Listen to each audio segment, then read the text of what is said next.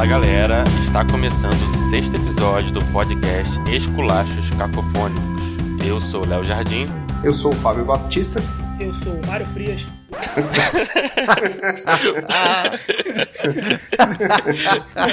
Não resisti, foi mal. Eu sou o Rafael Solberg. Eu sou o Marco Pisces. E hoje o episódio é sobre.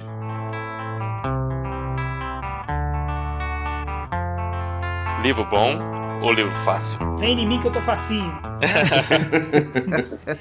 Então, voltando ao assunto literatura, chamamos aqui novamente o Pisces, Marcos Pisces, ou Marcos Saraiva. Ele não decidiu ainda, tá igual o Agostinho Carrara, né? É, eu sou os dois. No mundo entre contos, eu sou Pisces porque já era um caminho sem volta. A gente conheceu como Pisces já era, igual aquele apelido de infância, né? Que você fica chamado de cabeção para da vida. Já sabe? era. Pois é. Mas o problema é que eu gosto, cara, mas aparentemente ninguém, só vocês gostam. E aí eu desisti. Mas então, Pisces, qual o primeiro livro que você leu e qual o primeiro livro bom que você leu que você curtiu? Você lembra? Caraca, agora já começa a palhaçada, porque vamos lá. Já começa o esculacho já. Já começa lá. tem 10 segundos de programa. Não, porque a primeira pergunta é muito válida. Até onde eu lembro, eu sei o primeiro livro que eu li. E pra mim foi muito bom, mas eu era criança. Não tem problema. Não, normal. Se você curtiu, você pode falar. Que foi um livro de uma série, eu peguei na internet aqui, chamada Salve-se Quem Puder, para crianças, que eram livros é, interativos, entre muitas aspas, assim. Eram umas aventurinhas que tinha, tipo, uma das páginas era um texto, as crianças finalmente chegaram, blá blá blá blá blá blá. E a outra página era uma ilustração que você tinha que tentar imaginar como é que a criança ia seguir para a próxima página, né? Aí eu lembro que o livro era O Fantasma do Espelho, da Karen Dolby. Eu nem sei que ano é isso, é muito velho, cara. Entregando a idade, né? Mas eu. Nossa, depois eu vejo qual é o ano de publicação desse livro. Mas eu. Me amarrava, me amarrava. Porque tinha uma história, você tinha os protagonistas, tinha as criancinhas. E você ao mesmo tempo. Aí, tipo assim, as primeiras duas páginas eram a história toda. Ah, então as crianças foram sair de férias. Eram duas páginas de texto. Aí você virava a página, ah, elas encontraram uma casa que parecia muito mal assombrada e o cachorro. Mas não é aquele que só tem gráfico e imagem não que eu leio pros meus filhos, não, né? Não, não, é texto corrido. é Ah, texto tá. corrido. Tá. Aí, tipo assim, eles encontraram uma casa mal assombrada, o cachorro deles entrou na casa e agora e decidindo se vão entrar ou não. Ah, a gente não tem como entrar. Aí uma das crianças fala assim: Eu sei como é que eu vou entrar nessa casa. Aí o outro, como? E aí na outra página tem mostração da casa e você não vê aparentemente uma entrada. Aí você tem que tentar encontrar uma forma de. Aí atrás, na última página, tinha a solução. Ah, ele viu que no chão tinha um pneu que ele podia amarrar, não sei aonde, ele usava Ah, como maneiro. escada pra subir e tal. E toda a página era assim, entendeu? É tipo um RPG da época. Era tipo isso. Aí no final tipo, era interativo, É. era muito maneiro, me amarrava. E eu tinha vários, eu provavelmente não tinha todos, mas eu tinha muitos livros dessa série de Salve-se Quem Puder. Todos eles eram assim. Agora, o primeiro livro que eu lembro que eu. Literatura de verdade, adulto. É. É, então, por incrível que pareça, Senhor dos Anéis, cara. Já? Já? Quantos anos você tinha? Você Eu comecei a ler Semana com passada. 12. Era novo. Não. Eu nunca tinha lido literatura até semana passada. Até vocês darem a ideia desse episódio, eu tive que correr. Aquela cena do Cidade de Deus, né? Do jornal, eu só sei ler com foto, né? Com foto. É. Só sei ler, só sei imagem. Quando tem muita letra, Muita não letra tem confunde, imagem. eu acho que o tudo, Entre né? Contos, quando bota Porra. limite muito alto, já dá um desânimo já. Mas É. aí são outros motivos. Tem que avaliar. Polêmica. Olê! Vai voltando, Piso, pros seus anéis. Tá, é Senhor dos Anéis com 12 anos. Eu terminei de ler os três livros com 14 anos, que eu lia muito devagar. Haja saco. Cara, eu curtia. Mas por que, que você foi pros seus anéis, cara? Alguém te indicou? Não é um livro bom pra começar, assim. É meio pesadão, né? Cara, não é, mas. Nem existia essa hype. Acredito que o Pitts aí, pela idade Naquela dele, época nem um tanto. Não, é. não, eu não sabia o que que era dos Anéis, eu não tinha noção. Só que não tinha o filme, né? O filme foi sair em 2000, 99, alguma coisa assim. Do- É, por aí. Eu lembro que quando saiu o filme e eu sentei no cinema pra ver, foi mágico, mágico, porque o diretor ele capturou a essência assim de uma maneira. Muito parecido, né? Eu- não, essa ação que você teve eu tive, mas eu li um pouco mais velho. Quantos anos você tem, Marco? Só pra... 34. É o mais novo aqui entre a gente? Ah, mas não tanto, né? Eu tenho 38. Souberga é mais novo, o Rafael tem 25 Não, não. É, em cada perna. a quem diga. Rafael tem metade que eu, né? 38, né, Rafa? 38, 38. Você falou num podcast desse. Você, É. Fábio? Eu tenho, tenho 40. Ah, também é uma faixa, cara. É. O Pisse é garoto. É, faixa. é. Mas o Fábio tá com um rostinho de 20 e poucos ainda. Eu vejo aí na foto dele de perfil, o Fábio passa de Cara, garoto. eu tô sendo chamado de tiozão no grupo lá, velho. Não... Acabou pra mim, entendeu? Não... Mas não é por causa da foto, é por causa do seu posicionamento. Também, porra. o Fábio é ranzinza. Tiozão do WhatsApp, tá ligado? Os caras me chamam. É. Ele fica brigando com as galera do São Paulo. Na minha época, o lateral cruzar, É, sabe porra, coisas assim? velho. Eu sou da época que São Paulo era campeão, É, porra. não, pior que é tipo isso mesmo. Fala, porra, Vocês são poser. Vai se Foi há fuder. 88 anos. Pô, Vamos lá. É, nem sei o que eu tô falando. Eu sei Seus. Ah, tá. É... 14 anos. Por que, que você leu, né? É porque meu pai sempre leu pra mim. Eu lembro que antes de eu começar a ler Salve-se Quem Puder, o meu pai, ele, antes de dormir, eu ia até o quarto dele, aí ele lia alguns livros. Eu lembro dele ler A Ilha do Tesouro pra mim. E eu sempre joguei RPG desde muito pequeno, desde, sei lá, 5, 6 anos de idade. Meu pai via eu jogando essas paradas medievais e tinha anão, e tinha mago, que não sei o que. Aí ele, pô, eu tenho um livro aqui que acho que você vai curtir. Aí ele me deu os Três Senhores Anéis pra ler. E eu lembro que era uma experiência incrível, assim. Eu, tipo assim, eu fazia tudo que tinha que fazer no dia. Eu jogava meu videogame, eu jogava basquete, eu andava de patins, eu corria pra lá pra cá. E de noite, assim, antes de dormir, eu deitava assim, pô, vou ler. Aí eu lia, sei lá, cinco páginas. E aí dormia. E aí foi esse processo. Cinco páginas na montanha. É, é. Cinco páginas eu descobri que a montanha era alta e nevoada e. Mas é por isso que o Pisces hoje é Dungeon Master aí, né, pô? Com É. certeza. Eu, é, eu jogo até hoje RPG, cara, desde sempre. De tanto ver descrição de montanha e floresta, gente... Eu fico imaginando as partidas do Pisse. e Deve ficar duas horas só descrevendo o cenário. Eu quero agora obrigar todo mundo a ouvir as minhas descrições. Eu li tanto essa merda que. Ninguém dormindo na mesa. Não, mas peraí, tem um musgo na parede. Vou descrever a cor do musgo, peraí. Pisces deve lembrar, tinha um RPG brasileiro chamado Tagmar, lembra? Lembro. Porra, eu lembro. Eu né? nunca joguei, mas eu Também já não. vi livro de Tagmar. E tinha o GURPS. GURPS. GURPS eu joguei muito. Eu já joguei GURPS, eu achava impossível, cara. Era- Eu tenho uma história engraçada que eu vou contar na minha vez sobre GURPS. Vou esperar pra contar lá. Pô, esses foram os meus primeiros livros. Agora, por que, que eu falei que começa a palhaçada? Porque você perguntou qual foi o primeiro livro que você leu, qual foi o primeiro livro bom que você leu. Pra mim, os dois foram bons. Uhum. Não, sim, nesse Ah, caso os não, dois são é, bons não, mesmo. são excludentes, não. Não, não, Pois não. é. A pergunta foi provocativa mesmo. Mas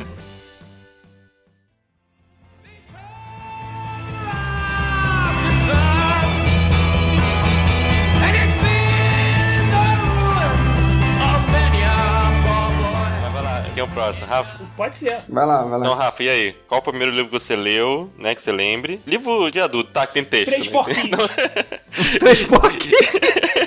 Com certeza, foi os Três Porquinhos. Mas assim, os Três Porquinhos não é mentira, não. Provavelmente foi o primeiro livro que eu li e me marcou mesmo. Porque tem toda uma história ali, os Três Porquinhos, né? Em relação a você perder um tempo construindo uma coisa que você vai ter mais segurança, né? Tem uma lição, né? Sim, sim, Sim, eu, acho- eu sim. conto essa história pras crianças até hoje e gasto o maior tempão explicando que o É. mais velho lá, o prático, ele ficou menos tempo brincando, mas foi no final das contas que tava certo. Né? O que tava É uma certo. fábula, né? É, bem interessante. E o lobo, que são as pessoas que sugam você, né? São as Caralho, é o papo de coach. Dá pra fazer uma palestra pariu. O lobo é aquela pessoa que tá só tirando de você e quer ver o seu mal, É o né? tóxico. Exatamente. É o amigo É, tóxico. e aí, É. é o amigo tóxico, é amizade tóxica. É, relacionamento tóxico. E, aí, e, quer, e quer ficar na sua casa. Sua casa fudida, ele acaba de quebrar, entendeu? Aquele cara que tirava pra portaria, né? Se você for ver, Caralho. é, é um livro, é um livro pesadinho pra criança, né? Porque derrubar sua casa, o lobo, é uma sacanagem. Não, e pra te comer, né? Pô, mas aí tem muita fábula infantil que é pesada pra cacete. Não, cara, ele tá falando de fábula, né? Que é Chapeuzinho Vermelho, cara. Minha filha, quando tem história que lê que o lobo comeu a vovó, ela não gosta. Não, conta aquela que ela se esconde no armário. não É a mesma história, só que dessa vez ela se escondeu Isso, armário. é, é. Não, nessa aqui ela se escondeu no armário. Porque, pô, ela ficou traumatizada, cara. Até porque, como é que ela sobreviveu, né? Tirada de dentro da barriga. O lobo não mastiga, não tem dente, não. É lobo banguela. Mas vamos lá. E ah, o Pisces falou do pai dele lendo, cara. Eu lembrei também, meu avô me contava as histórias já na época do Vitor Hugo, né? Dos Miseráveis e tudo. E algumas das histórias me marcaram. Os Miseráveis, por exemplo, me marcou muito. Não, assim. peraí, se teu vô te contava Os Miseráveis, é isso? Caralho, é, mesmo? É, é, não, mais resumido, obviamente. Ele não dizia. Caraca, mas mesmo assim, cara. Porra. Caralho. O vô do Soberg lendo cortiço pra ele. pra dormir. Tudo errado, tudo errado. Aqui em casa era tudo errado. Por isso que eu sou esse amontoado de equívocos, entendeu? Mas. E aí eu me lembrei que, na verdade, primeiro livro. Eu li alguns na escola que eu não lembro agora. Realmente eu não lembro. Mas um que me marcou, e eu devia ter essa idade aí do, Pieces aí, entre oitava série e primeiro ano, né? Mais ou menos nessa idade, 13, né? 13, 14. Uhum, uhum. Foi Terras do Sem Fim, cara, do Jorge Amado. Eu Caraca. não sei como é que veio parar na minha mão, se foi algum trabalho de colégio, sabe? Alguma parada dessa, mas eu fiz um trabalho em grupo e quem tava no meu grupo era aquela que hoje é atriz, é famosa, aquela Mel Lisboa, sabe? Sim. Ah, tá. Eita. Caiu eu, ela e mais alguém. E eles estavam meio sem saco de livro. Eles até eram bons alunos, eu era péssimo. Mas eu queria, porra, sabe? Era a hora de eu aparecer, né? Então eu li inteiro, de cabo a rabo, rapidão, assim, sabe? Só pra fazer meu nome. Pra impressionar a Mel Lisboa. é claro. Pra né? impressionar, não adiantou nada. Ela casou, obviamente, hoje tá. Seguiu a vida Seguiu famosa. A vida. Ela, eu contei isso pra ela outro dia, ela riu porque eu sou cara de palmas. e foi Terra Sem Fim, cara. É um livro, porra, que assim, eu li muito rápido. Jorge Amado, eu gosto muito de Jorge Amado. Logo depois eu li o Capitã de Areia. Caralho. Pra mim é um dos livraços, assim. Mas você leu com 12 anos Capitão de Areia? Não, não. Sim, eu lia um livro por ano nessa época. Então, tipo, e olha lá, né? eu li o Capitães de Areia, eu devia ter, sei lá, uns 15 anos, 15, 16, por aí. E li um, cara, que esse foi um negócio absurdo. Eu conto, uma vez eu até contei lá no Entre Contos, alguém me perguntou, a Maria Santina, eu acho que até falou: Caraca, eu fui na biblioteca do colégio lá, tinha uma biblioteca muito grande, meu colégio era muito maneiro, tinha uma biblioteca muito grande. E tinha um livro chamado Beijo da Mulher-Aranha. Ah, é, tem um filme, ele viu o filme. Que é do Manuel Pug. Cara, é um livro pesadíssimo, pesadíssimo. Mas a capa tinha um, como se fosse uma heroína, né, vestida de aranha, assim, sabe? Tava crente que era Marvel, né? É. Na hora eu pensei, livro de super-herói. E peguei. Caraca, e era um livro pesadíssimo, assim. Muito, muito pesado. Mas eu acabei lendo, tipo, não tive nenhum problema com ele, não. O pessoal fala que a leitura influencia, eu não, não tive nenhum problema, não. Não, mas isso aí. É, influencia, não tem como influenciar. Senão, quem lê Hannibal, é, fodeu. Vai comer gente. É, você sabe que tem sempre aquela história, né? Pode deixar isso pra uma criança muito pequena, não pode isso. Ela... Cara, eu acho que depende muito sempre do contexto, entendeu? E do nível de maturidade, obviamente, da criança, sabe? Sim. A gente tá falando aqui de colégio, né? De literatura em colégio. Eu, tipo, tenho um sonho. I have a dream. Tipo, Martin Luther King. Uhum. Que, que, tipo, cara, vai chegar um momento que eu acho que você vai ter dentro de uma mesma turma, assim, vários níveis. E os professores vão conseguir, por exemplo, dar pra um cara mais avançado uma literatura um pouco mais avançada, entendeu? E pro cara que tem mais dificuldade, mas que é melhor com números, vai dar um livro, sabe? Porra, isso aí é também meu sonho também, cara. É você analisar cada criança de um jeito, não querer porrar tudo pra todo mundo, pois né? Pois é, cara, porque você acaba só aumentando os próprios abismos, sabe? O cara que odeia matemática vai continuar odiando matemática, o cara que não consegue ler o livro vai cada vez menos conseguir ler o livro, entendeu? É, sim, sim.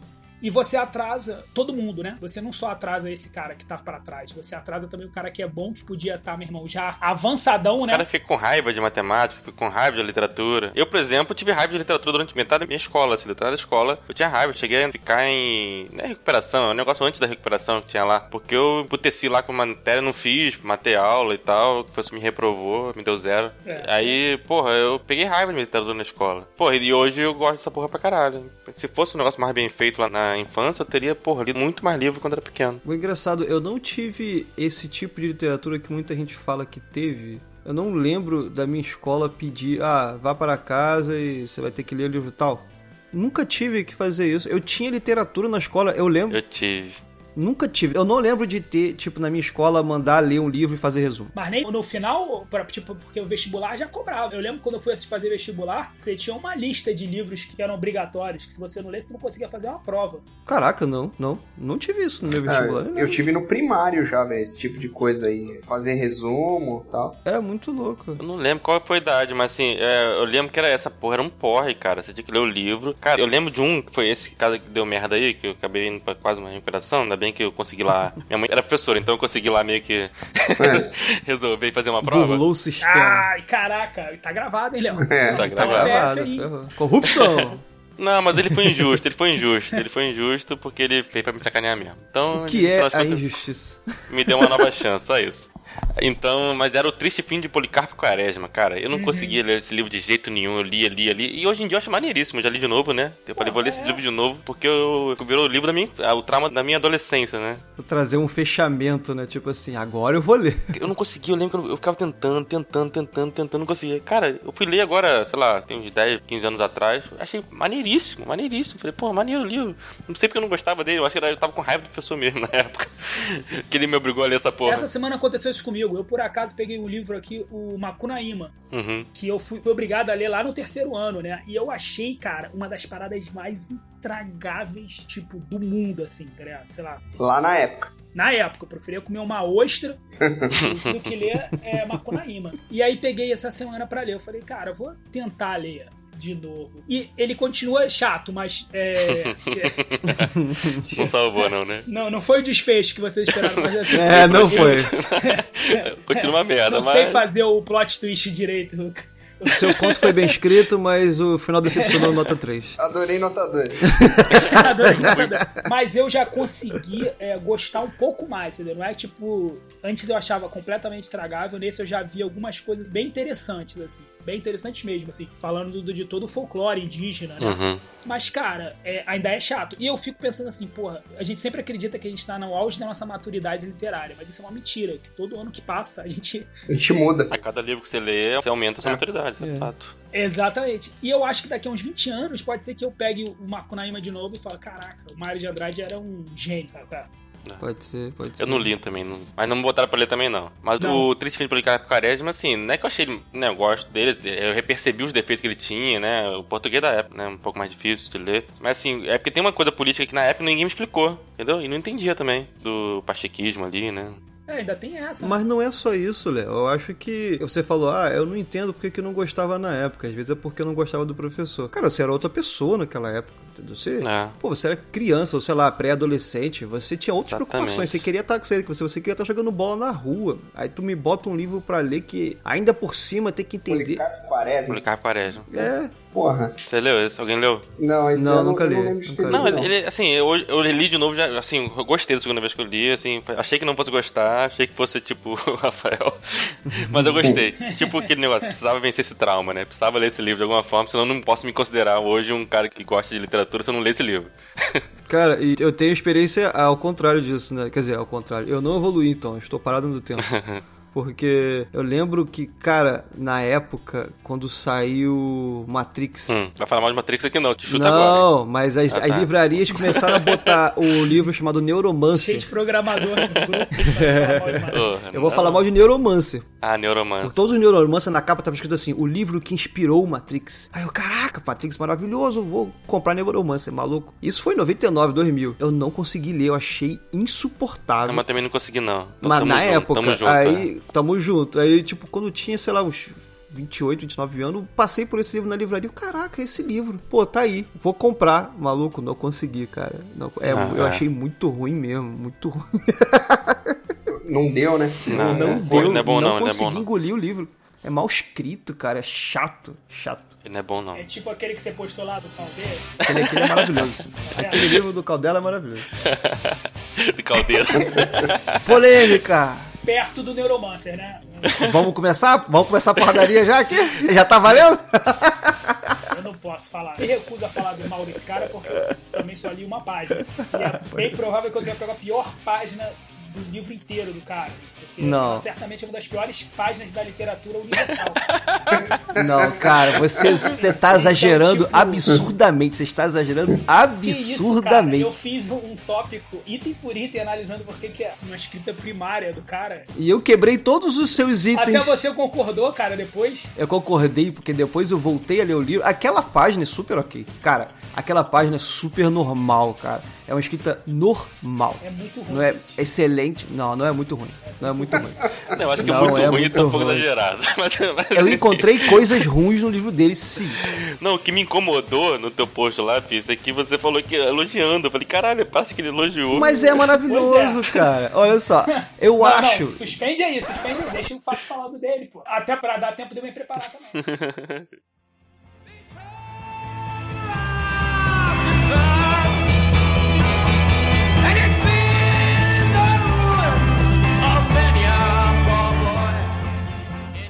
então, vamos lá. Vamos, vamos. Fala aí, começa aí teu início na literatura, como é que foi? Então, cara, eu vou começar antes de eu saber ler. Vocês falaram de contar histórias e tal. E eu lembro, assim, que o meu pai comprou uma coleção de livros de fábulas, né? Acho que eram sete. Daí tinha Mágico de Oz, Branca de Neve, é, Viagens de Gulliver. Tinham sete histórias lá. Eu lembro que a minha avó lia esses livros, e eles eram todos ilustrados tal, antes de eu aprender a ler. Então eu tenho essa memória muito forte dela contando essas histórias e tinha uma determinada parte no Mágico de Oz que ela não lia a frase do Homem de Lata. Ela falava: "Ah, não sei o quê. Ah, não, isso aqui eu não vou ler não, que é muito feio". E, cara, eu ficava com aquela porra na cabeça. Falei, meu Deus, eu tenho que aprender a ler pra saber o que tá escrito ali, tá ligado? O que tá falando? Pra encerrar o suspense, ele chamou o mágico lá de desgraçado. O negócio, a palavra era desgraçado. Eita. É, e a minha avó não lia aquela porra lá nem fudendo. Alguém que era um filho da puta, uma coisa assim. Porra, mas aí. É, cara, isso- Já pensou livro infantil com palavrão assim? Então, cara, eu tenho essa lembrança, e daí, assim, esses livros, depois que eu aprendi a ler, eu, fui ler novamente, né? E eu li todas aquelas histórias, e dessa vez entendendo as palavras. Aquela experiência de leitura foi bem legal. Mas, assim, tirando essas fábulas, esses livros pequenos, infantis, né? Eu lembro que o, o primeiro livro que eu li, assim, cara, que eu falei, puta, que legal isso aqui. Que legal ter lido esse livro foi Sherlock Holmes, o, o cão dos Baskerville. Que era uma puta história. E, cara, assim, de eu conseguir entender, lógico, na época não entendia 100%, né? E, mas, puta, pra mim, assim, foi tipo uma conquista, assim. Puta, consegui terminar de ler um livro de Sherlock Holmes, foi muito legal e queria ler mais. Ali que eu descobri, falei, puta, eu gosto de ler. E o pessoal na escola, né, tinha os livros obrigatórios. Macunaíma, Meu Pé de Laranja Lima, tinha uma série de livros lá e, pô, o pessoal lia na obrigação ou não lia, lia resumo. E eu gostava, eu gostava de ler, de interpretar aquelas histórias e tal. E assim, foi esse o meu começo, né, na, com essa coisa de literatura. Eu li muito tempo depois, né, depois de velho, agora depois de 30, 30 e poucos anos, eu li de novo o Sherlock Holmes. Cara, e é bem escrito pra caralho, velho. O Arthur Conan Doyle lá, ele escreve pra caralho. É- não é assim... Não gosto muito também, é muito bom. Não é só Livrão, indo no livrão. tema aqui do podcast, né? Não é puro entretenimento. É um negócio bem feito, bem escrito, né? E É fácil e bom. fácil e bom, É. cara. É, é bom pra caralho. Enfim, essa foi a minha entrada aí no mundo da literatura. É, vou falar a minha agora. Vai lá. Não, então, como eu falei, meu início na literatura foi bem traumático, né? Eu tive esse início bem ruim. Eu peguei raiva de literatura. Chegava a dizer que eu não gostava mesmo. Eu falei, não nasci pra isso, que negócio eu sou de exatas, né? Um abraço pro professor aí, pô. Aproveita. É, eu não lembro o nome dele, não lembro. É. Eu esqueci, eu acho que minha memória apagou. Ele ainda dá aula? Não sei, tomara que não. eu peguei raiva de verdade mesmo, não gosto dele não. Mas assim, mas eu lembro que, apesar disso, né, desde muito novo eu lia quadrinho, né? Eu tava falando até com meus filhos que estão gostando agora de ler Turma da Mônica, minha filha aprendeu a ler, meu filho já tá alfabetizando agora, e eles estão lendo História da Turma da Mônica, né? E eu lia, minha mãe comprava, ela assinava a Turma da Mônica. Então todo mês chegava lá, sei lá, quatro revestinhas fininhas, né? Mas eu lia. Aí depois fui pro super-herói, né? Aquela história toda. Quando, mais pro adolescente. Agora, livro mesmo, eu tinha aquele problema. Achava que, assim, ah, a história de quadrinho é maneira, mas livro é uma merda. Fiquei por muito tempo com isso na minha cabeça. Até que eu passei um carnaval com um tio meu, irmão do meu pai, e ele. Não sei se era porque eu queria. Enfim, queria me deixar de lado ele um pouquinho pra fazer outra coisa. Não sei, tô zoando. Acho que não, certeza. canagem. Acho, acho que não, ele é gente boa pra caceta. Ele me deu um livro da Agatha Christie pra ler. Ele falou, cara, lê esse livro que você vai gostar. Ah, Ele tinha a coleção inteira de Agatha Christie, assim, que era do filho dele, que era mais velho e já tava morando fora. E ele me deu assim primeiro, Assassinato no Expresso do Oriente, né? Cara, eu engoli esse livro numa tarde. Comecei de manhã, terminei à noite, sei lá. Engoli esse livro. Falei, caralho, que é um livro maneiro. E passei esse feriado, não sei se era um carnaval, mas era um feriado assim que eu passei na casa dele. ele- Claro, a gente ia na praia, enfim, brincava com os primos e tal, mas no tempo livre ali eu tava lendo Agatha Christie. Viciei nessa porra de Agatha Christie. Fiquei muito viciado na eu época. fico imaginando teu tio falando pro teus pais, assim, não, pô, ele é um anjo, ficou aqui lendo, É, é. e teus pais assim, Pois filho é. da puta, nunca leu em casa. Ah, antes disso, um pouco, eu não posso deixar de falar que, assim, eu tenho uma tia também que me deu o livro, tá? É um pouco mais novo, foi o Menino do Dedo Verde. Foi o primeiro livro que eu li. Eu gostei também. Mas foi um livro que eu li antes desse professor de literatura. Então, assim, entre o livro O Menino do Dedo Verde e a Agatha Christie, teve esse cara no meio. Me fez odiar o livro, né? Então, eu comecei mais ou menos bem, o cara me destruiu. Depois que fui retomar lá com Agatha Christie. Aí depois da lida de Agatha Christie, cara, que assim, pra mim é um, uma ótima literatura de entrada, né? Eu comecei em livraria, comprar livro, comecei a levar meu pai, pra meu pai gostou da ideia, né, e tal. Eu fiquei lá quietinho, lendo de vez em quando. Eu era muito de rua, morava em rua tipo vila, né? Uhum. Então, vivia na rua. De vez em quando era bom me ver em casa, né? Lendo um livro ou jogando videogame. Nem tudo tá perdido, meu amor. Falou pra tua mãe. é, esse menino vai ter vez. Vamos lá. Aí ele, eu comprei aquele livro de livro-jogo, lembra? Lembro. Pô, tinha muito. Tinha muito. Então, do Steve Jackson, né? Steve Jackson. E pulando as páginas, né? Se você quer isso, isso. Isso, era né? muito maneiro. Cara, aquilo ali viciou. Viciou pra caralho. Acho que devo ter comprado mais de 15 daqueles. Aí que eu falei, né? Daí eu pulei pro GURPS. Porque é do mesmo autor. Steve Jackson, né? Que é, na verdade, é, uma, é um sistema, né? Sistema de regras é. de RPG. É. Isso, é. GURPS você não pode jogar sozinho. Se eu não me engano, é. ele não era medieval, né? Ele era mais moderno, né? Não, ele é genérico. É, ele serve para qualquer coisa. É, o GURPS é. um sistema. Você pode jogar qualquer aventura nele, em qualquer cenário. Era um negócio complexo, né? Assim, bem... Foi o primeiro RPG que eu joguei, né? De regra, assim, RPG de mesa. E eu não conhecia D&D, não conhecia D&D. Pulei essa fase. Fui direto pro GURPS. E nisso eu fui tentando jogar com os amigos, enfim. Aí fui jogando RPG e dali comecei a ir pro mundo do RPG, né? Que aí eu comecei a comprar os complementos do GURPS. O GURPS tem uma porrada de complementos.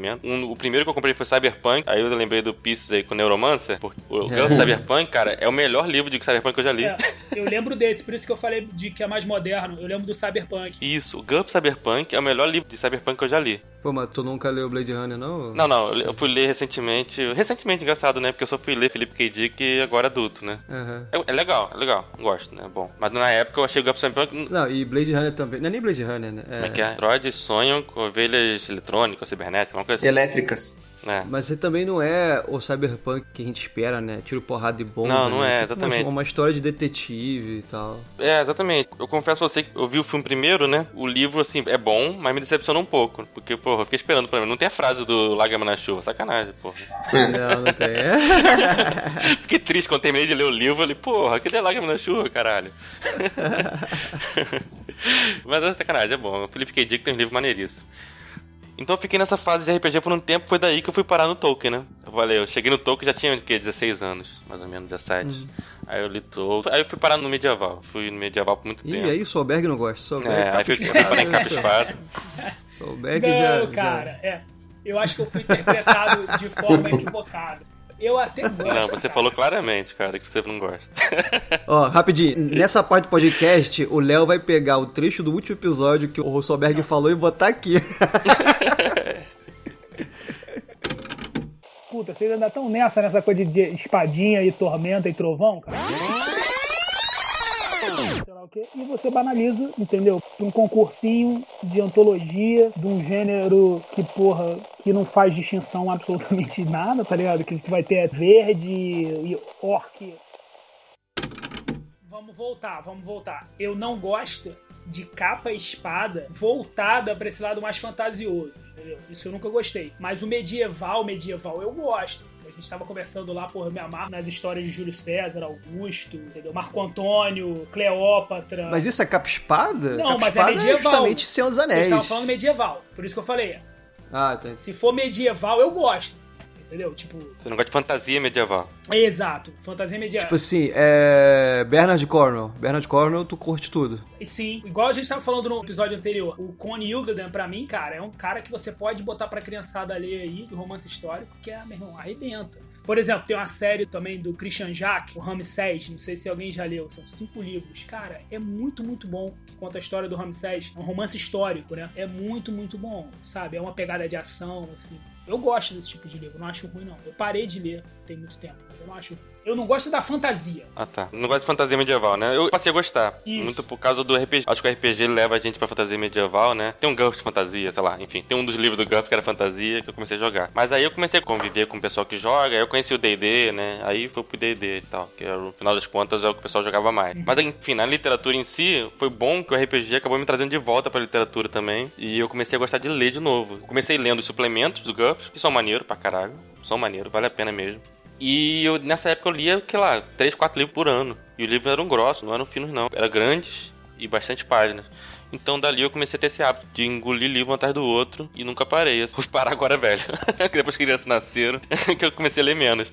Mas assim, eu leio desde então muitos livros. Repensando o que eu falei, eu acho que não é nem que eu não goste, eu acho que é o momento, sabe? Acho que hoje em dia Eu já gostei, provavelmente, em algum momento, mas eu acho que hoje em dia eu não consigo, sabe? Não é uma parada que me prenda a atenção. Pode até ser tipo uma história tipo fantástica, sabe? Assim, bem escrita, do jeito que, porra, manda o figurino e tipo, não seria o livro que eu compraria, sabe? Não sei como é que ele chegaria na minha mão. Eu acho que não é vergonha você não gostar não. Não, é, não é vergonha. mas é que eu acho que quando fala assim não gostar, parece que tipo, eu li pra caralho, sabe? Ah, tá. Que eu peguei todos Cheguei esses à conclusão... clássicos e assim e falei assim, pô, não dá porque não me desce, sabe? Tipo, e não é bem, sabe? Eu acho que para mim hoje em dia tem muita fantasia, muita mágica. A mágica que tem na minha vida hoje é, sei lá, eu conseguir fazer um risoto, pagar as contas. Pagar as contas. a mágica que tem na minha vida é que chega o Olerite dizendo é. X, na minha conta tá X menos é, 90%. É. Que porra que tá acontecendo? Que tá sumiu. É mágica é pagar boleto, né? Puta e aí eu vejo o Eric tirando dentro da cartola dele, sei lá, sabe? Uma solução, é. eu faço muita ficção pro meu gosto. Cara, hoje em dia nessa pegada aí tá difícil eu me interessar por algum livro, cara. Eu tava tentando puxar assim, puta, algo que. Não, vou lá comprar esse livro aí. Não tem, velho, de nenhum gênero, de Cara, nada. Que isso, ô, Fábio, eu tô ficando muito ah, preocupado não. contigo, Tem Fábio. que ler. Tá mesmo, tô A cada episódio você vai dando alguns indícios, entendeu? De que... Não, é, então, cara... De uma desilusão aí com a literatura. Não, na verdade isso é um pedido de ajuda que eu tô... que eu tô jogando no ar aí. E a gente tá botando só gatilho aqui, né? Porra, tu tá tendo, é, sobrevivendo aos gatilhos. Vocês estão dando gatilho. O problema do Fábio foi o Guerra Paz, né? Depois de Guerra Paz se cansou, né? Isso não, não, cara, é... Assim, foi o último grande que eu... Cara, eu tô com Os Miseráveis pra ler. Eu tô com o Crime e Castigo. E eu tô com do Thomas Pynchon lá, o Contra o Dia. Porra, é, são livros enormes, cara. Pega um leve, cara. Bota ler uns levinhos, cara. Pega um levinho, levinho pra ler. É. Tem hora que, meu irmão, é, o levinho mas... que levanta. É. é. que nem filme, né, porra? Tem vezes que você quer ver um filme por cabeça, tem vezes que eu quero ver um tiro é, porra de bomba, né, porra? Exatamente livro tem que ser assim também. Se você não tá afim de pensar, meu irmão, é tiro porrada e bomba. É. Eu chamo esses levinhos, menorzinhos assim, tipo água com açúcar, bem facinho, de Viagra da literatura. pra levantar. Tu tá lá cabisbaixo, tu não quer nada com a vida, porra, compra aquele de 140 páginas, sabe? Tipo, aquele que você consegue ler. Eu sempre faço isso, cara. Aliás, isso é uma dica que eu dou aí pra todos os leitores aí. Eu sempre ando com dois livros. Um que é um pouco mais pesado, assim, no sentido de que não é tão fácil de ler, que são esses clássicos que eu vou ter sempre, que eu tenho uma lista vou botando. E ao mesmo tempo tem um que eu sempre acho que é o mais entretenimento, mais facinho, sabe? Esse é para levar no metrô, no consultório, que você consegue parar a qualquer momento, sabe? E o outro para ler em casa. Eu sempre faço isso. Eu tô sempre lendo dois livros. Algum momento eu comecei a cansar de carregar livro, né? É, eu morava em Niterói, pegava a barca todo dia e eu tava lendo Crônica de Gelo e Fogo, né? É aquele terceiro livro. Tormenta de Espadas? Tormenta de Espadas, que inclusive é o melhor livro, né? Acho que é o melhor dos cinco que ele lançou. Mas, cara, é uma caralhoça, é um tijolo desse que você consegue fazer construção, aquela porra, né? É o maior deles. Eu levava na mochila. Foi o último livro físico que eu li, assim, de ficar carregando. E contribuiu pro seu físico. É a CrossFit é, que veio isso. Contribuiu pra minha hernia que eu tentei hoje. Mas sacanagem. O... Também. Não, dali, tanto que os outros livros do George Martin e todos os outros livros praticamente que eu li, assim, de metrô, eu comprei um Kindle e comecei a ler no Kindle. Eu peguei, tipo, ah, trauma de carregar livro. Eu sou o contrário. Eu tentei ler Kindle, cara, eu tenho que ter o livro na mão. Eu também, Pício. Cara, eu gosto de folhear. Não, eu tenho meu livro de cabeceira, esse é físico, né? Que é, sei lá, aquele livro pra ler na hora de dormir. Mas que eu não tenho conseguido mais, né? Mas enfim, sempre tive. Vida com criança é mais difícil. Exatamente, isso que eu ia falar, né? não tem mais aquele período de sossego na hora de dormir, né? não. Mas eu acho que nesse momento agora, a gente até pô, divagou demais aí ajudar o Fábio aí, cara. Ele trouxe um problema. A gente não resolveu o problema dele, entendeu? Pô, eu ia dar uma dica pro Fábio, mas depois desses títulos que ele falou, eu vou ficar quieto, porque, né? Ah, é, ele tá com clássicos lá, né? Já leu o Velho Mar, Fábio? Do Hammer, né? É. Não, não li, velho. Cara, esse é um livro bom pra voltar aí. 100 é páginas, pra caramba. 100 páginas. O Velho Mar é um conto, né? É quase eu um te conto. conto a história. É. A história do velho foi o mar e caçou um peixe grande pra peixe lá. É só isso. E o final, tu ficou muito puto. Não conta o final, não. Não, não, contar, não. Eu assisti um desenho do ah, Velho Mar, então eu já, já sei. Ah, tá. Ah, mas é maneiro. É um livro fácil de ler, fácil e bonzinho. De vez em quando, quando eu tô sem porra nenhuma pra fazer, eu fico vendo resenha lá no Scooby, né? Hum. Então eu pego uns autores aí que eu não gosto, uns desafetos aí da literatura e vejo críticas ruins deles pra saciar. Se sentir bem.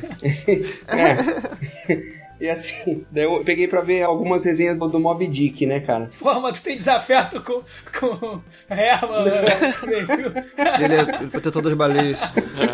Não, quem que vocês acharam que era? Pô, meus desafetos são, esses Eu caras. tava aí. achando que era a galera daqui mesmo.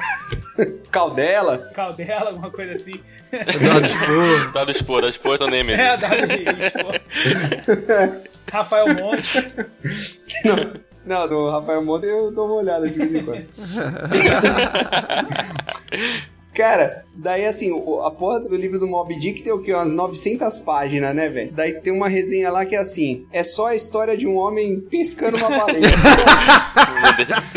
Duas estrelas. Não é possível Acabou. que o cara botou 900 É páginas. o, É, não. é o resumo que tem que botar no início do comentário do Entrecô. É, resumo O homem entre coisas. pesca uma baleia. Eu faço isso no resumo. Porra. Caralho, tá de parabéns. Muito bom.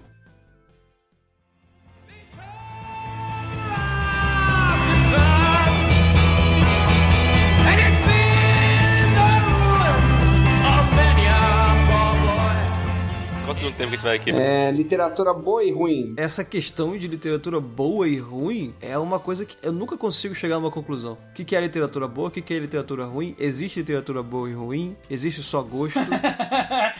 Ué, tu vai ficar fazendo as perguntas? Cada um faz umas perguntas, então. então.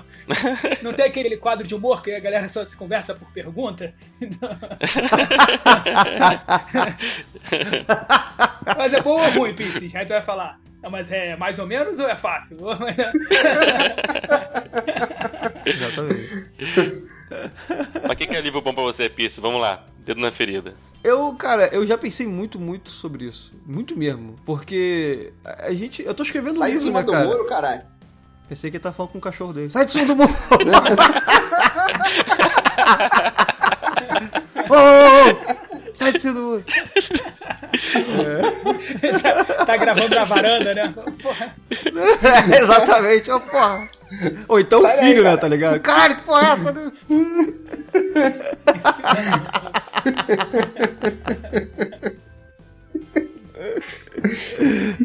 É, então, aí, é, pô, a gente escreve conto, tô escrevendo um livro, e eu fico pensando, cara, o que, que é literatura boa? O que, que é literatura ruim? A gente sempre admirou outros tipos de arte, tipo música, por exemplo. Eu admiro muito, muito música. Música me inspira a escrever. E eu odeio funk, odeio funk. Assim, no fundo do meu coração, funk carioca, funk brasileiro, é uma coisa repulsiva pra mim. Eu não gosto da letra, não gosto do jeito que a temática é tratada na maioria das vezes e tal. Aí eu, eu sempre falei assim, por exemplo, funk é música ruim, ou funk nem música é. Só que quanto mais eu penso nisso, eu penso, cara, é, faz parte da cultura, cara, faz parte da cultura brasileira. E eu não gosto. Pô, mas nem Claudinho e Bochecha, velho? Mas Claudinho Bochecha era funk? É, É, pô, ô, É. pô, Era um popzinho, né? Não, Xara- funk, pô. xara- Não. É, É que nem você é falar funk. que aquele grupo que faz shot da alegria lá. É forró. Ah, é forró, é um forró pop.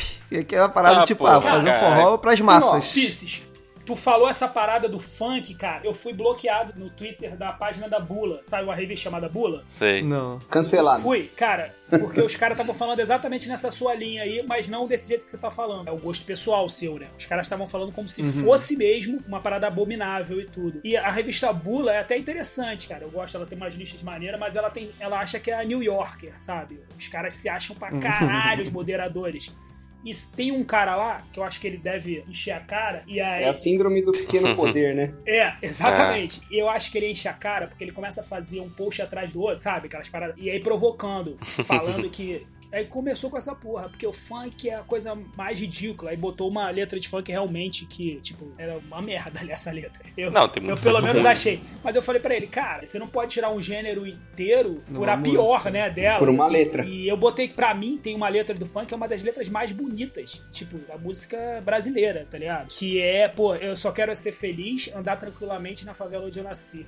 É linda essa e música. poder bonita me orgulhar, entendeu? E ter a consciência que o pobre terceiro lugar. Pô, é do caralho essa letra. Inclusive a Alcione gravou e ficou absurdamente.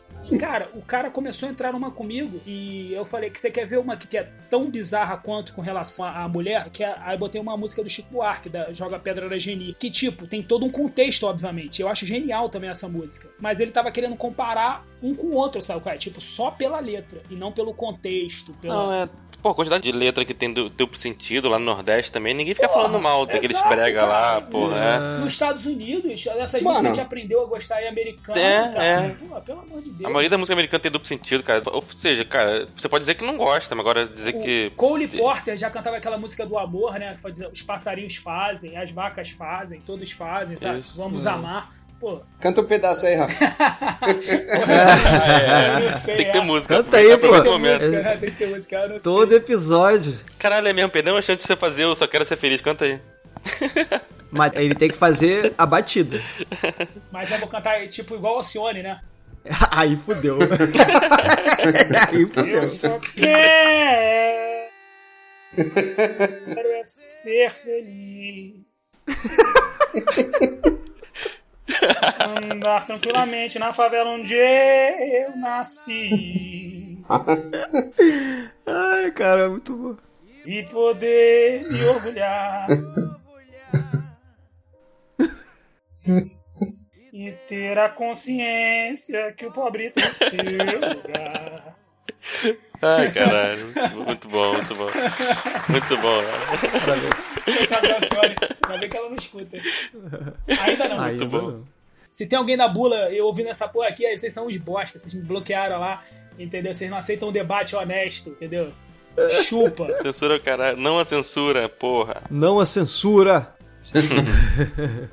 e tá, aí música, né? Por que, que eu falei da música? Porque eu comecei pensando nisso, porque o tema de funk é o tema recorrente entre minha esposa. Minha esposa ama funk, eu odeio. E aí eu pensei muito também, cheguei, cara, enfim, questão de gosto. E aí, quando eu fui aplicar isso na literatura, eu também via, cara, tem livros que eu não suporto, mas tem quem goste. Por exemplo, eu tenho um problema muito sério com livros de videogame, tipo os livros da Assassin's Creed.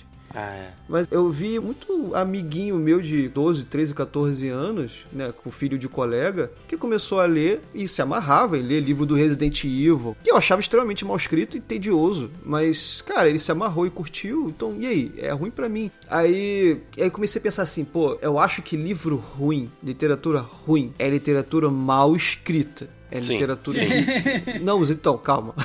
Vai, é literatura que assassina o português, blá blá blá blá blá. É, blá. talvez. Mas, talvez, Não, eu tinha talvez quase. não, eu, eu acho que talvez não. Eu acho que eu vou concordar contigo no final. Não, não concorda não que tem que ter porrada. Pô. Pois é, depois eu vi, eu fui pesquisar, tudo depende do contexto, que nem foi o que Solberg falou.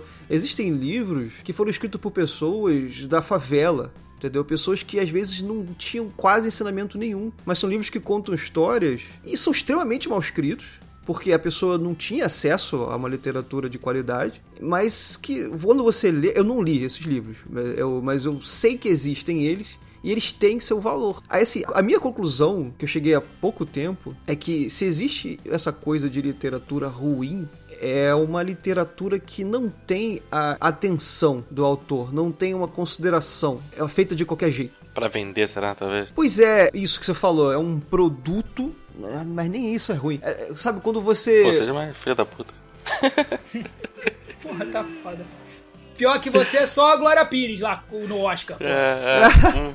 Não, cara, porque eu, eu, quando, quando você começa a pensar em arte, é muito difícil você cagar regra, entendeu? Eu fico pensando isso. Ah, Pô, eu já comprei livros, né? Como escrever bem? Aí o cara fala lá, 15 regras.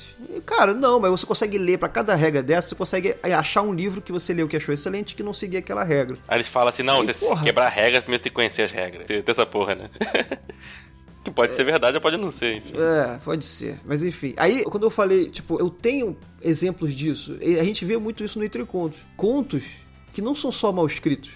Você vê que o cara escreveu de qualquer jeito. O cara não prestou atenção, ele não leu o que ele escreveu, tá ligado? Não é só uma questão de escrever errado o português, é questão de não ter sabe, não tem uma coerência, a pessoa escreveu de qualquer jeito. Isso é literatura ruim, é uma literatura feita às pressas, é uma coisa que, por exemplo, entrou agora em Black Lives Matter, um movimento que tá em super alta. Vamos fazer um livro aqui agora porque a gente tem que vender? Escreve uhum. qualquer porra, entendeu? E aí sai. E aí você pega, você fala, pô, você, você vê que a parada não é pensada, não é uma coisa que tá te entregando alguma coisa, que, que tá adicionando. Não, é um monte de palavra ali. E eu já li livros assim. E aí eu acho que isso para mim é literatura ruim. Agora, é exceção, porque na maioria das vezes eu consigo achar um valor mesmo em livro que eu considero ruim, entendeu? Hum. Eu sei que é extremamente ah, em cima do muro, que nem o Fábio falou. Não, que isso. Eu acho não, que isso. Sai de cima do muro, cara. Mais, mais cinco minutos, tu tinha dado três voltas aí. É igual Ayrton Senna, vamos lá. Eu tô brincando. Eu concordo, mais do que eu discordo de você, Pizzi. Eu acho que eu concordo com você. Quantos por cento? Eu tô em 76%, que eu concordo 76 tá bom. Eu, eu, eu acho que, assim, a gente consegue falar se um livro é bom ou se um livro é ruim de acordo com os nossos critérios objetivos, que a gente pode até, né, fundamentar. E aí você vai ter, dentro desses seus critérios objetivos, que não precisam, inclusive, ser subjetivos, podem ser objetivos mesmo, né? Você consegue fazer um escalonar e falar, pô, isso aqui é ruim isso aqui é bom. Dentro dos seus critérios, numa opinião sua, né? Que não reflete necessariamente a opinião geral, mas é uma opinião sua. O problema é como você coloca isso, né? Como é que essa sua crítica afeta os outros. Porque se é um critério que é seu, né? Porra, quando você bota de repente fora de contexto no lugar, tu pode prejudicar a outra pessoa, caralho, tipo, absurdamente. concordo. Quando você concordo. fala que é errado, por exemplo. É, Essa literatura é, é ruim, ruim, é errada. Pois é, não. Eu, eu acho realmente complicado isso. Mas ao mesmo tempo, como você estava falando de música, por exemplo, existe é, uma faculdade de música, né? Onde você aprende música de forma acadêmica. Do mesmo jeito que existe a faculdade de literatura e faculdade de letras, onde você aprende, porra, uma porrada de coisa relacionada à escrita. Hum. Eu acho que é muito mais fácil para essa pessoa criar critérios objetivos e dizer, olha, isso aqui tá ruim, isso aqui tá bom. Não talvez o livro inteiro, como uma obra, sabe? Foi isso que você falou. Talvez vai ter um cara que tem uma obra genial lá, um índio que não foi alfabetizado, sabe? Que vai escrever escrever de uma forma uhum. talvez, sei lá, sofrível, mas que na história, no cômputo geral, porra, pode ser genial, sacou? Mas ao mesmo tempo, se você pegar uhum. uma página sozinha e der pra esse cara que é um estudioso, como se fosse uma banca mesmo de exame, de uma prova, né? De vestibular, por exemplo, uma redação. Cara, ele tem critérios uhum. e objetivos que ele vai dizer, pô, isso aqui faltou clareza, há uma, um excesso de repetição de palavras, você usou essa palavra aqui de forma errada, sabe? Não quer dizer isso no, no dicionário, sabe? Então, são uma série de fatores que eu acho que cara, aí ele pode dizer, pô, isso aqui tá ruim, entendeu? Mas não mas depende, a gente tá falando de arte, entendeu? A arte, ela tá inserida em um contexto. Eu acho que tem artes abstratas, tipo, sei lá, pintura, né? Tem artes um pouco mais objetivas. Eu concordo que um livro que tá mal escrito pode ter seu valor.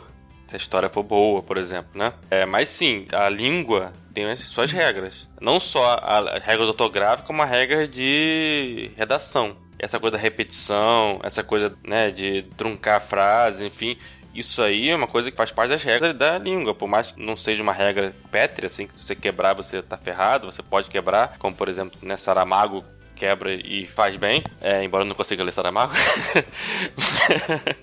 Mas, enfim, tem muita gente que gosta. Não, é. Eu tô lendo aqui, eu tô lendo o Memorial do Convento agora.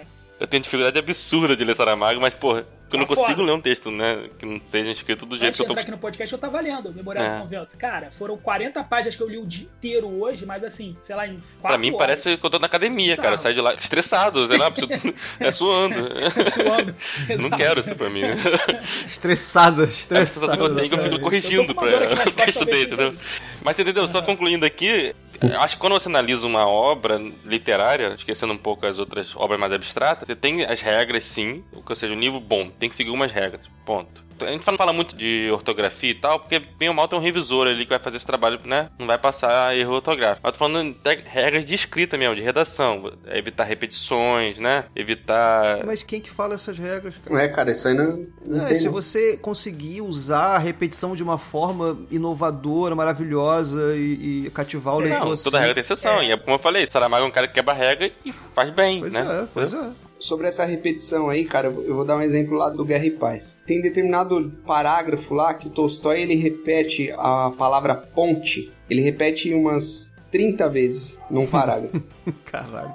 Não, não, sem exagero, é umas 30 vezes. E daí eu li um comentário a respeito das técnicas, né, que ele usava e tal. e o, a pessoa que analisou falou: olha, naquele momento ali o Tolstói queria enfatizar a importância daquela ponte. Pra mim, o cara passou um pano do caralho pra um parágrafo mal escrito, tá ligado? É, é passou Tipo, pano mesmo, O cara tava. é. Quantas Passou páginas tem mesmo. o Gary Paz, Fábio? É, 5 mil. O cara nessa página ele tava de saco cheio já. Ele falou, puta que pariu. Eu já escrevi 3 mil páginas, cara. Eu não consigo arrumar um sinônimo dessa porra de ponte. Ponte. Entendeu? Vai ficar ponte mesmo, caralho. Caralho, ninguém vai perceber uma página só em meio de mil, de cinco mil, Mas caralho. mesmo diante disso, ô Fábio, você quer exceção. Tanto é que te chamou a atenção isso, né? Sim. Se fosse o livro inteiro assim, talvez você não conseguisse Sim. ler, cara. Não, parava, pelo amor de Deus. Ia Ah. ler a cabana. Não, assim, claro que você pode quebrar as regras e fazer uma coisa genial. Acontece. Eu acho que, porra, é, geralmente esses caras gênios, caras que são até hoje consagrados, fazem isso. Eu citei o exemplo do Saramago por causa disso, porque é um cara que não segue as regras estabelecidas e faz o negócio bem feito. Como eu falei, tem gente que não consegue ler, eu, sou um dos casos, mas tem que reconhecer que ele consegue. Mas, a maioria das vezes que o cara faz isso e não faz do jeito certo, ou não, não inova ao ponto de se tornar genial, fica ruim. Entendeu? Então, dá sim pra dizer que Sim, existem concordo. textos ruins. Concordo. Apesar de que você não pode dizer assim, só porque esse texto tem repetição ele é ruim. Não, é um conjunto. É, isso aí que eu ia falar. Eu acho que não dá pra falar. Não dá pra falar que é bom ou ruim. Aí eu volto lá no piso. Eu acho que não dá pra falar que é bom ou ruim. Eu acho que dá pra analisar e dizer se, tipo, se tá bem escrito com os critérios que você usou pra analisar. Assim, não dá pra você chegar e falar, isso é uma merda. Isso é ruim. Não, não, não. Isso, nisso eu concordo 100% com você, Rafa, já pra usar porcentagem. Aí, daqui pra frente, todo mundo usando só em porcentagem. Tem que ter um pouco de matemática aqui no, no podcast. Fábio vai lançar um aplicativo aí, porcentagens do Esculacho Cafofônico, pra ver o quanto você concorda com cada É. um da gente, tipo o BuzzFeed. O percentual. Sempre que alguém fala concordo, tem que dizer quantos por cento. Nisso a gente concorda 100%. É É o, aí. não existe o ruim absoluto. Não existe. Quando a gente fala ruim, é ruim na minha opinião. Sempre. Toda vez que fala que um texto é ruim, que um conto é ruim, que lá na Entre Contos mesmo eu tento sempre ressaltar isso, né? Na minha opinião, vírgula, né? Pá, pá, pá. Eu raramente uso, inclusive, isso, Léo. Eu raramente uso bom e ruim lá. Eu falo, quando eu não gosto muito mesmo, eu falo, não gostei, por isso, isso, isso. É. Não, não, não falo ruim, não. É bom e ruim não, tem- não tem que falar, eu acho que não. Depende. Isso tá merda. O Léo, por exemplo, usou uma palavra pra mim que é quase proibitiva, que é o sempre. Ele falou: não tem como ser bom nem ruim. Então sempre falo, dependendo de mim, sempre. Eu falo: não. Eu acho que sim, que tem textos objetivamente ruins, que são esses textos que eu falei, que você nota que a pessoa nem revisou, nem viu, ela escreveu qualquer É coisa. desleixado, Mas o né? texto pode ser objetivamente ruim e ainda assim ter uma boa Isso. história. E aí você analisando ele como um todo, você fala, pô, cara, isso aqui tá ruim nesses critérios objetivos. E quando nem a história é ruim, quando não, Não, faz aí, sentido. aí não tem quando como, né? a- Não tem como. Sabe, o bolo tinha gosto azul. Mas aí daqui a 100 anos esse cara vira um gênio porque ele falou que o bolo É. tinha gosto azul. Viu o cara passando pano pra ele lá, igual o cara do Tolstói. Não, porra, quando disse azul, ele quis dizer sabor da infância. É, exatamente, exatamente, cara. O gênio. azul do céu remetia ele aos anjos de Deus. Não, eu acho que sim que tem coisa ruim. É, Foi o que eu falei. Eu acho que é raro você chegar num texto e ver que ele é ruim, porque geralmente tá sempre inserido no contexto. É, isso, esse é um sempre que você pode usar. Todo o texto está inserido em um contexto. Mas é, tem textos que, pra mim, são objetivamente ruins, entendeu?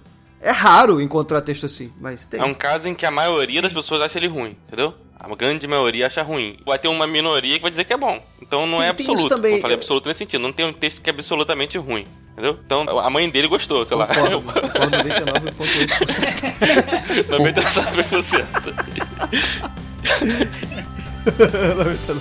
Essa acaba que é a vida do crítico, né? Isso que a gente tá brincando aqui de fazer. Sim. Eu acho que a vida do crítico é um pouco isso, né?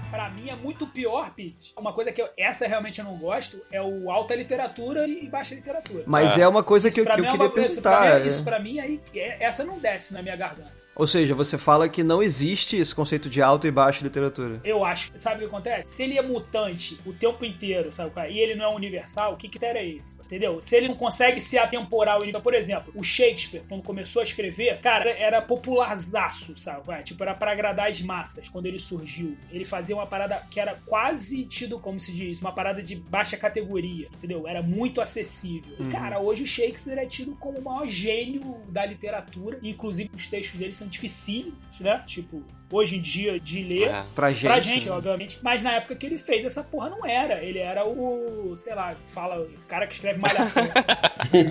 oh, mentira, é. oh, mentira, foi mal essa é. comparação. É, ele já tinha toda uma história. Mas assim, tirando algumas poucas histórias autorais lá do Shakespeare, várias dizem, né? Porque o Shakespeare é uma incógnita, ninguém sabe direito o que tá por trás dele. Mas dizem que, é. tipo assim, ele pegava muita coisa que já existia, né? Das histórias da época, dos reis, e ele transformava aquilo num negócio mais agradável pro público. Então tinha humor. Acho que é a novela da época, né? Tinha vingança, tinha morte, uhum. tinha. E cara, Entendeu? Por isso que eu tô dizendo, da questão da alta literatura e da baixa. Hoje, Shakespeare com certeza estaria na alta literatura, quando ele já foi baixa lá na. Mas, Rafael, deixa eu te provocar aqui. Você comentou aqui sobre o livro, né? Como é que te chamou?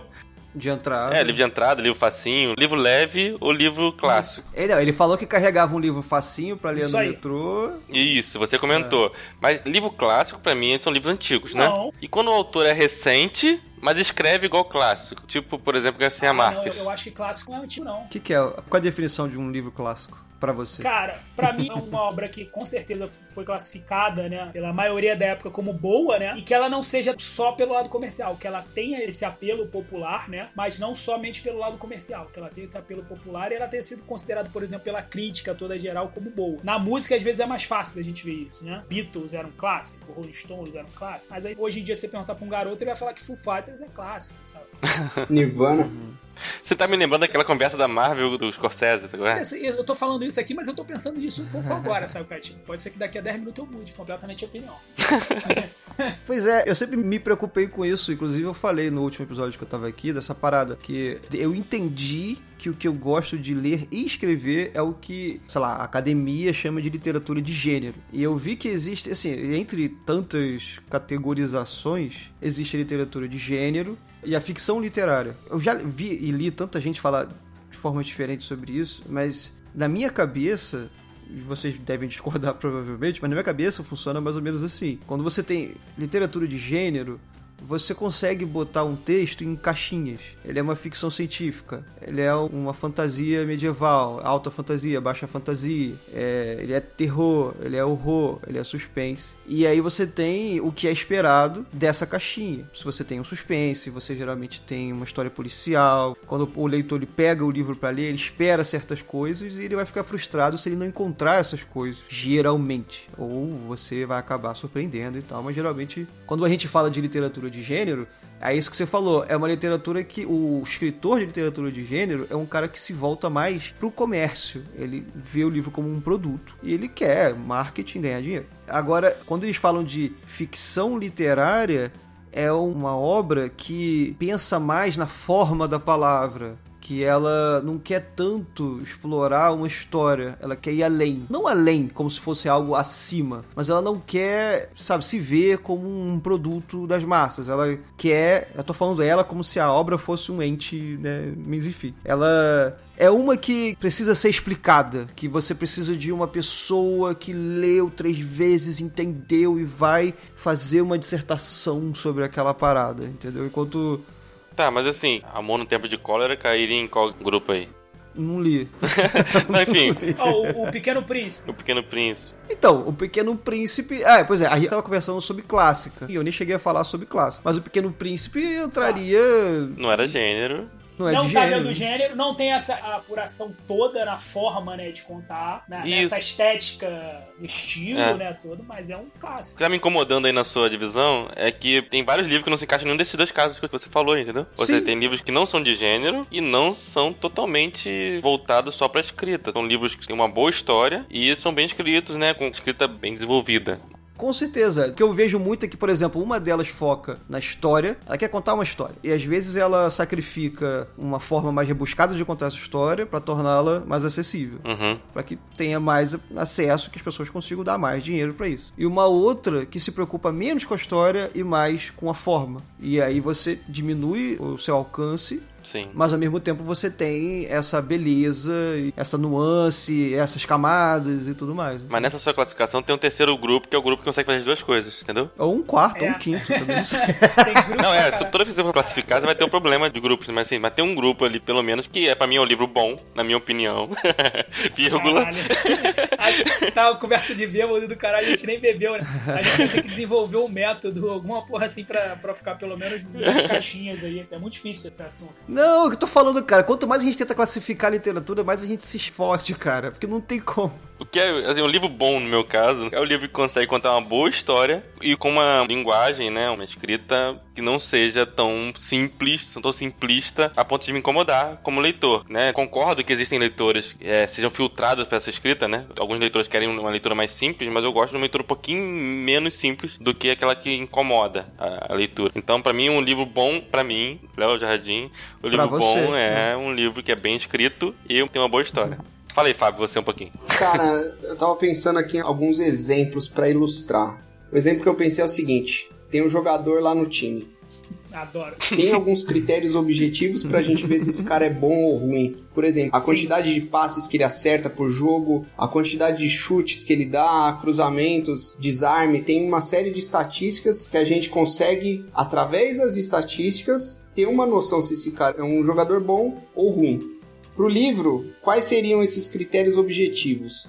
Pra mim, eu não vejo nada muito além da gramática. Não dá pra ir muito além disso, que, que nem você citou, né? Critérios de redação, repetição de palavras. Pra mim, não é um critério objetivo se tá bom ou. Já vai pro gosto pessoal. Tudo que a gente começa a, a ir além da gramática é gosto pessoal. Uhum. O Pisse citou o exemplo lá da pessoa que ah, não teve acesso a uma educação de repente, mas escreveu uma história. Pô, acho legal, mas assim, se a gente esquece esse contexto, né, indo pra um teste cego aí, seria bom aquele livro? Ah, não, porque a gramática tá errada. Também acho injusto você falar isso, porque se passar por um revisor, de repente aquela história fica muito boa. Resumindo, não temos critério objetivo para avaliar um livro se ele é bom ou se é ruim. Tudo vai cair no gosto ou não gosto. Isso. E pra mim, ultimamente, o bom ou ruim se tornou é chato ou não é chato, me faz dormir ou me faz querer ler mais. Então, nesse contexto, de repente, um Ulisses lá do Joyce lá, Aham. que eu nem li ainda, mas puta, só de pensar nele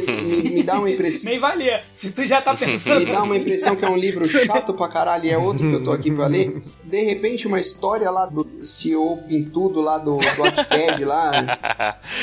Vai ser fetiche, pô, é diferente. Eu- eu- eu não- Sem preconceitos nenhum. É. De repente essa história vai me entreter e me fazer gostar mais da leitura, cara. Eu não, eu não sei. Você pegar um clássico chato só pra terminar. Puta, eu terminei o clássico. É, voltando ao exemplo do jogador.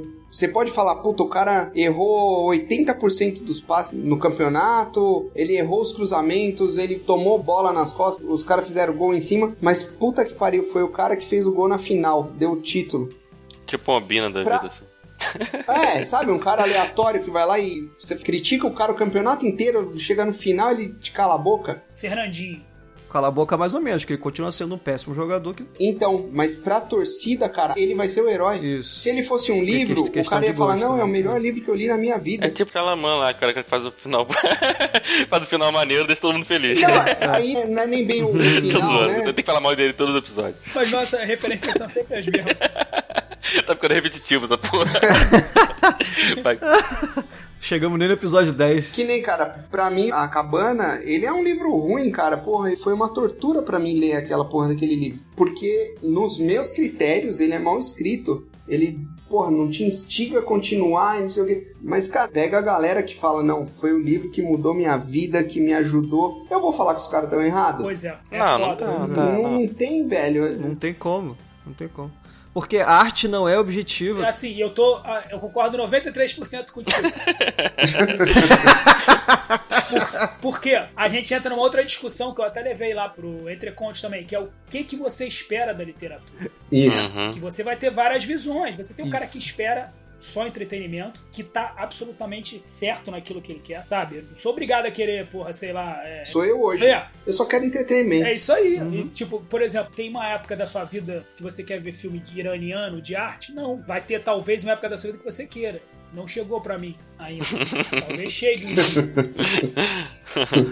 Não, mas iraniano não, mas tipo assim, ver um Bacurau, ver um Parasita ou ver, sei lá, é, Velozes Furiosos, sei lá, uma coisa assim. Ah, eu, eu vou no Velozes Furiosos. Ah, depende. Não, eu, eu, eu tô falando, eu gosto dos depende. três. mas tem dia que eu quero ver Eu Velozes não gosto de e que Furiosos. Eu não gosto de Velozes e Furiosos. Nunca gostei. Aí pra mim é mais fácil ir nos outros. entendeu? Eu gostei enquanto era carro. Mas se eu fosse um cara que gostei de todos, Você vai se amarrar em Velozes e Furiosos se aquela garota que tu tá afim há muito tempão te chamar pra Ah, assistir. é. claro, eu vi 50 tons de cinza né, num esquema desse.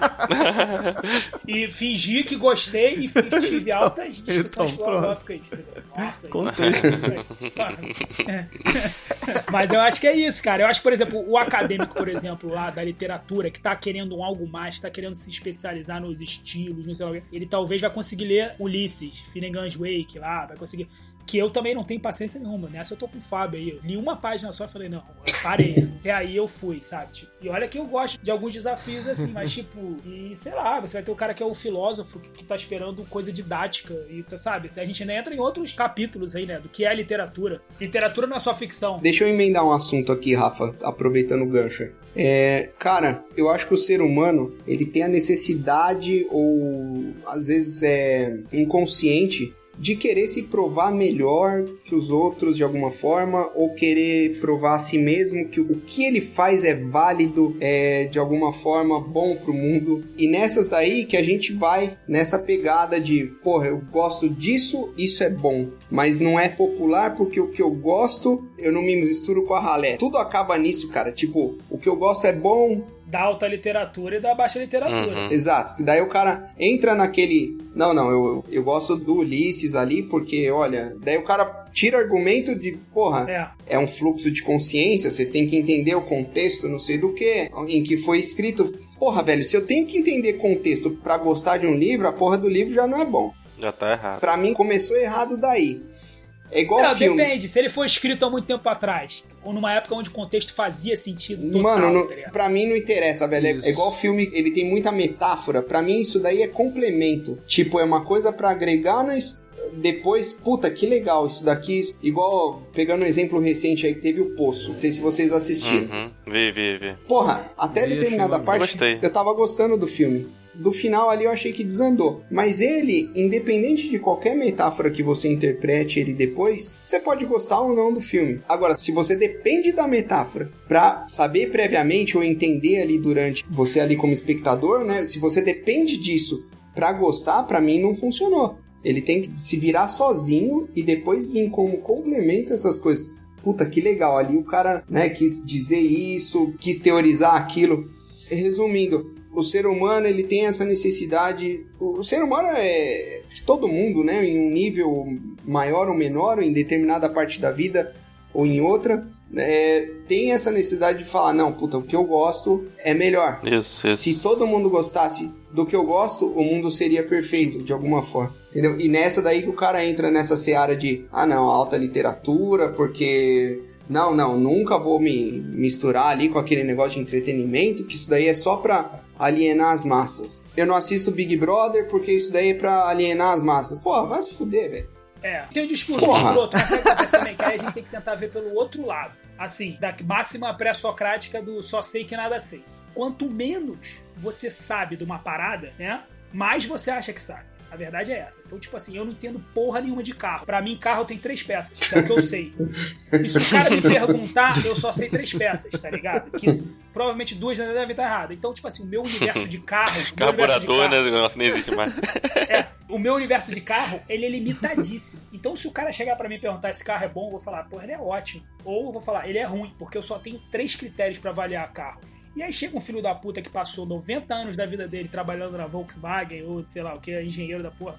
E como é que a minha coisa vai ter o mesmo valor que o dele, sabe? É? Mas é diferente, Rafa. Não, mas aí a gente tava falando, por exemplo, de música. Pô, o cara que estudou no conservatório. Tá... Eu tenho um amigo que entende pra caralho de música. Ele sempre para pra discutir e ele sempre me, fica querendo me dar esporro, sabe? Porque eu falo pra ele que o Hans Sebastian Bach é 10 vezes pior do que o molejo.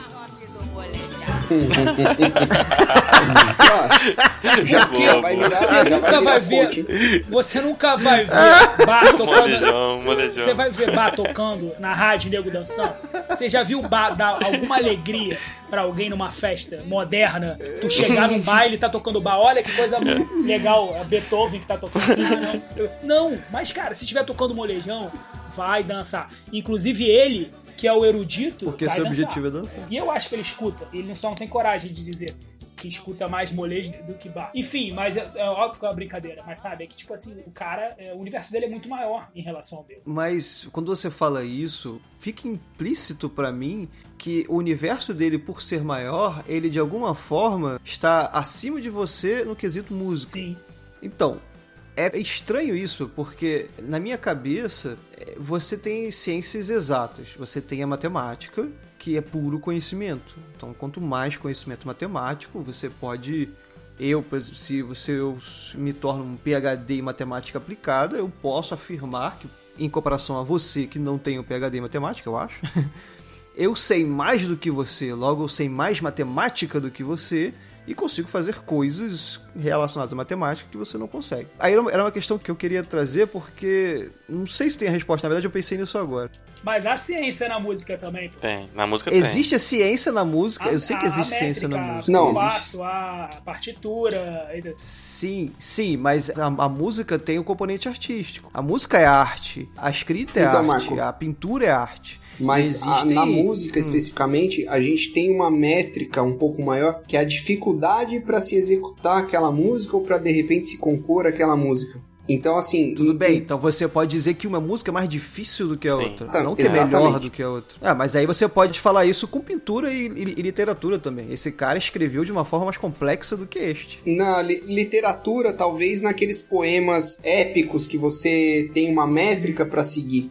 Ali seria um critério, talvez, parecido com a música. Mas numa prosa normal você não tem isso, você não tem a como. A dificuldade medir. de fazer. Não, você consegue falar que essa escrita é mais simples Como? do que aquela escrita. Qual critério que você vai usar? Ela tem um vocabulário não. mais limitado, ela usa um número de palavras menor, mas sim, não exige que você tenha um conhecimento maior de vocabulário para ler aquela mas, obra. Mas você tá atrelado à época, né? Necessariamente atrelado à não, época. Não, necessariamente. Você mesmo, Rafa, falou do girar nos calcanhares, aquelas coisas que você fala que o livro faz hoje em dia. Esse é um livro simples. Franzio senho. Mas o primeiro cara que usou isso foi genial. Depois foi, foi. Depois virou clichê.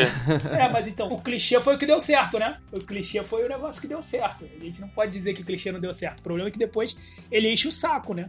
Pra você, eu me amarro. Eu, quando eu leio geral nos calcanhares, entendo na hora e sigo em frente. É, Sim, é, que, é que, tipo assim, me parece mecânico, sabe? Eu fico assim pensando, cara, uhum. o cara simplesmente botou ali, girar nos calcanhares. É, o nariz adunco, né? Aquelas porra que você lê assim que você, caralho. É, deu de ombro. Parece que ele tava com preguiça de, de, pensar é, uma coisa e, melhor. Assim, e não é nenhuma coisa que se use coloquialmente, porque se ainda fosse assim, todo mundo usa isso, ainda hoje em dia, para contar qualquer história, como a gente estivesse falando aqui, sabe? Ah, acabei de dar de ombros. Não, não é, é, é simplesmente um cara que leu isso no Dan Brown e achou legal e tá continuando a fazer.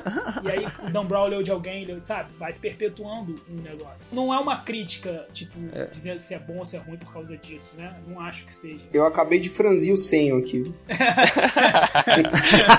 Eu dei de ombros agora.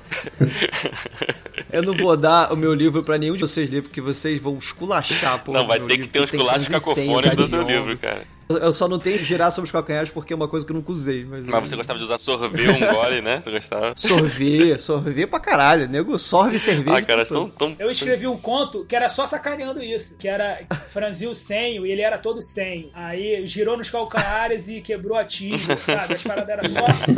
Era só sacaneando essas paradas, assim. De tanto que eu tava lendo essas paradas, ficou em mim, sabe? Não é porque eu só tava lendo, sei lá, Dan Brown, sabe?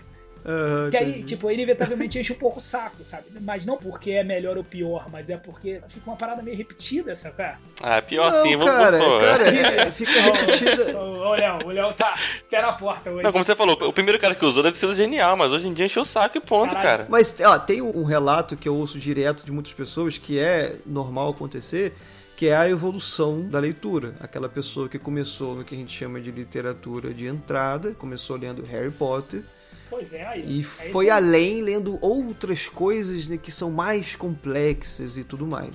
Mas aí, de novo, a gente fala isso como se fosse um refinamento do gosto da pessoa, como se ela estivesse lendo coisas superiores agora. E aí? Porque isso entra em contradição com tudo que a gente falou até agora. Mas eu, eu acho que é questão de maturidade. É, maturidade, sim. Então, a maturidade do leitor. Do leitor. E também com a idade, eu acho. Tipo, eu não me identifico mais com Harry Potter, sabe? Uhum. E tem gente na sua idade que se identifica. Nem mais com Bukowski, nem mais, sabe? Tipo. Mas é estranho porque, por exemplo, eu gosto muito de consumir os dois tipos de literatura. Eu leio literatura clássica e eu leio Leonel Caldela. E eu gosto muito dos dois. É, você, você é uma contradição. Eu, é porque, então, é que tá. Eu não espero ler, sabe, do Caldela do Eduardo Spohr, uma coisa extremamente profunda e, e filosófica e com uma forma. Não, as histórias são legais, né? As histórias são legais. Vão, vão reconhecer que tem histórias legais. Eles contam histórias interessantes. Doutor Zebediah. Isso, mas é isso. Quando eu leio esses caras, eu quero ler uma boa história. E quando eu leio o clássico, eu tô lendo, por exemplo, meu objetivo quando eu fui ler Drácula de Bram Stoker. Bram Stoker. Bram Stoker. Bram Stoker. Eu queria ler a primeira história de vampiro, né? A gente já tem o vampiro caipira lá no primeiro episódio, eu acho. Agora tem o vampiro stalker. O vampiro Stalker. Vingança será maligna!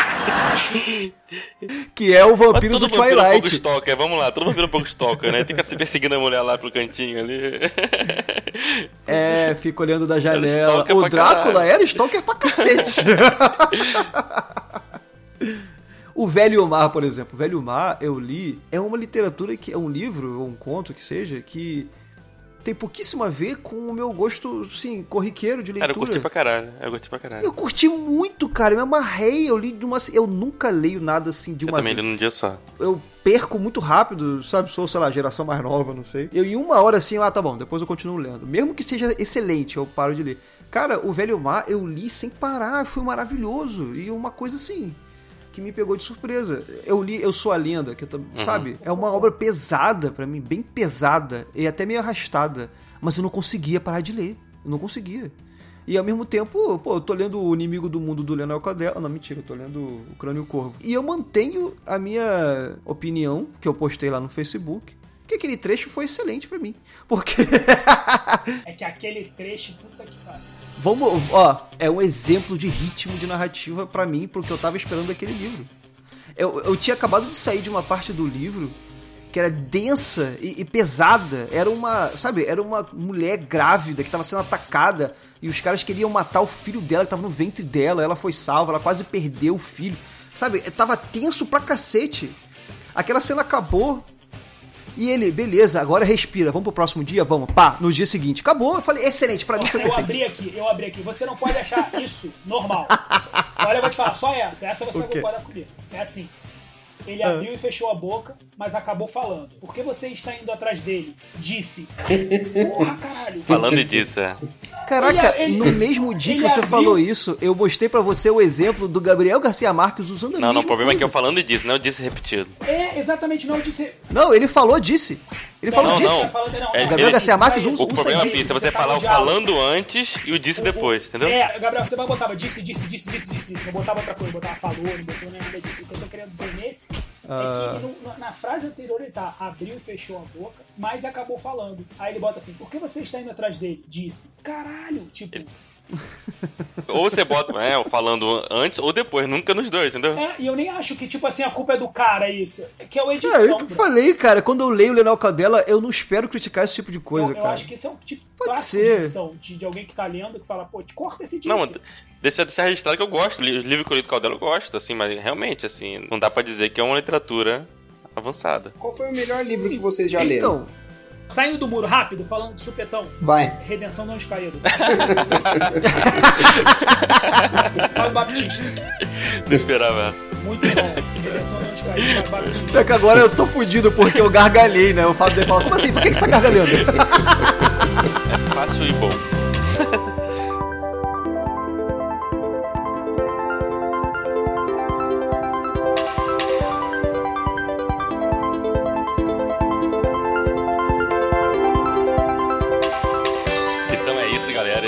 encerrando aqui o sexto episódio do podcast Esculachos Cacofônicos. Dá um tchau aí, Pisces. Tchau, foi um prazer. Sempre bom ser convidado para os colachos cacofônicos. É a única maneira de eu ficar até 5 horas da manhã acordado falando com vocês. Acabando com o fuso horário do cara.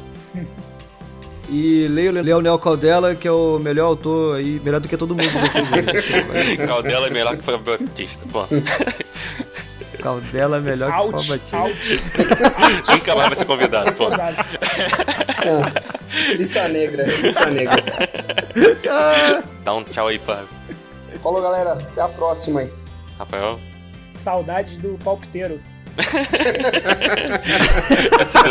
Porra, agora deu em mim. então é isso, galera. Não se esqueça de se inscrever nas nossas redes sociais, Twitter, Instagram. Também estamos lá no YouTube. Segue a gente no Spotify, no seu agregador de podcast. É isso aí, valeu. Valeu. Valeu, galera. Valeu.